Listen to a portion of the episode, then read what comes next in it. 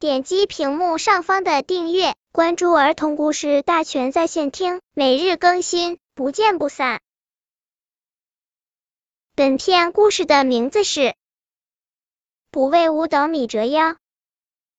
豆豆，待会儿爸爸要去超市买米，你陪爸爸一起去吧。没问题，我力气大着呢，可以帮爸爸拿。爸爸，这袋大米多重？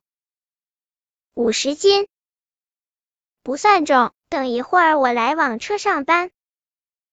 爸爸，我来助你一臂之力，我一弯腰就能把它举起来。天呐，这也太沉了，比我想象的沉很多呀！哈哈，这回你知道了吧？你帮爸爸提花生油吧，放进后备箱里。豆豆和爸爸去买东西了，要帮忙吗？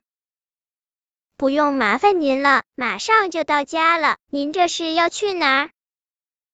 我要去电脑城买一个软件。豆豆，晚上来我家玩吧，我要给电脑系统升级，你来看看新系统吧。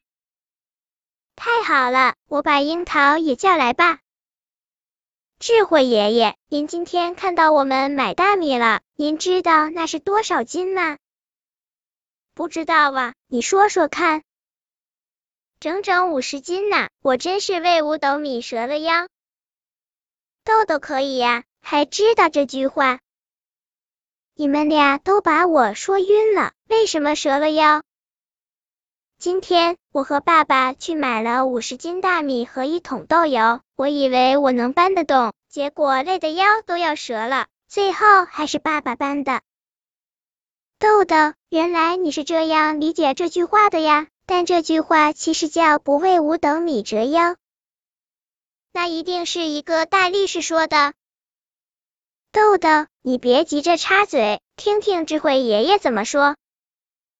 东晋著名的诗人陶渊明，出身于没落的士族家庭，他自幼博览群书，有着远大的抱负，曾任彭泽县令等职，是田园诗派的创始人。这天，陶渊明心情沉闷，一边自言自语，一边走回了县衙。回想我到任彭泽县已八十一天，却未能给一方百姓谋福祉，混沌度日，真是亏煞我也。禀报大人，浔阳郡督邮督察全县各方面工作的官刘云大人来我县视察，现已到达驿站，请大人相迎。这个刘云。以凶狠、贪婪闻名远近，每年以巡视为由，向所辖各县索要贿赂，稍不满意就栽赃陷害。此等小人，还要我去迎接？妄想！大人万万不可！虽然刘云为人为官低劣不堪，但是您作为他的下属，是必须到驿站相迎的。好吧，被叫去吧。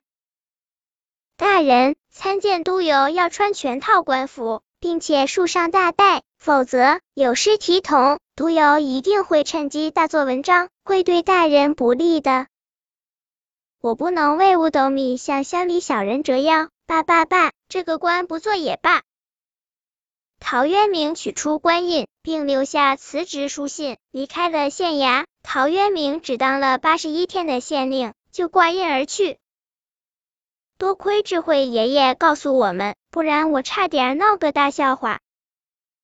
豆豆，你的一知半解还让我听到了一个有趣的故事，得谢谢你呢。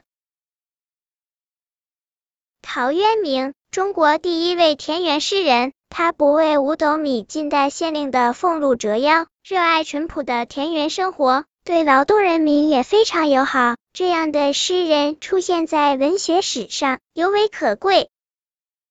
本篇故事就到这里，喜欢我的朋友可以点击屏幕上方的订阅，每日更新，不见不散。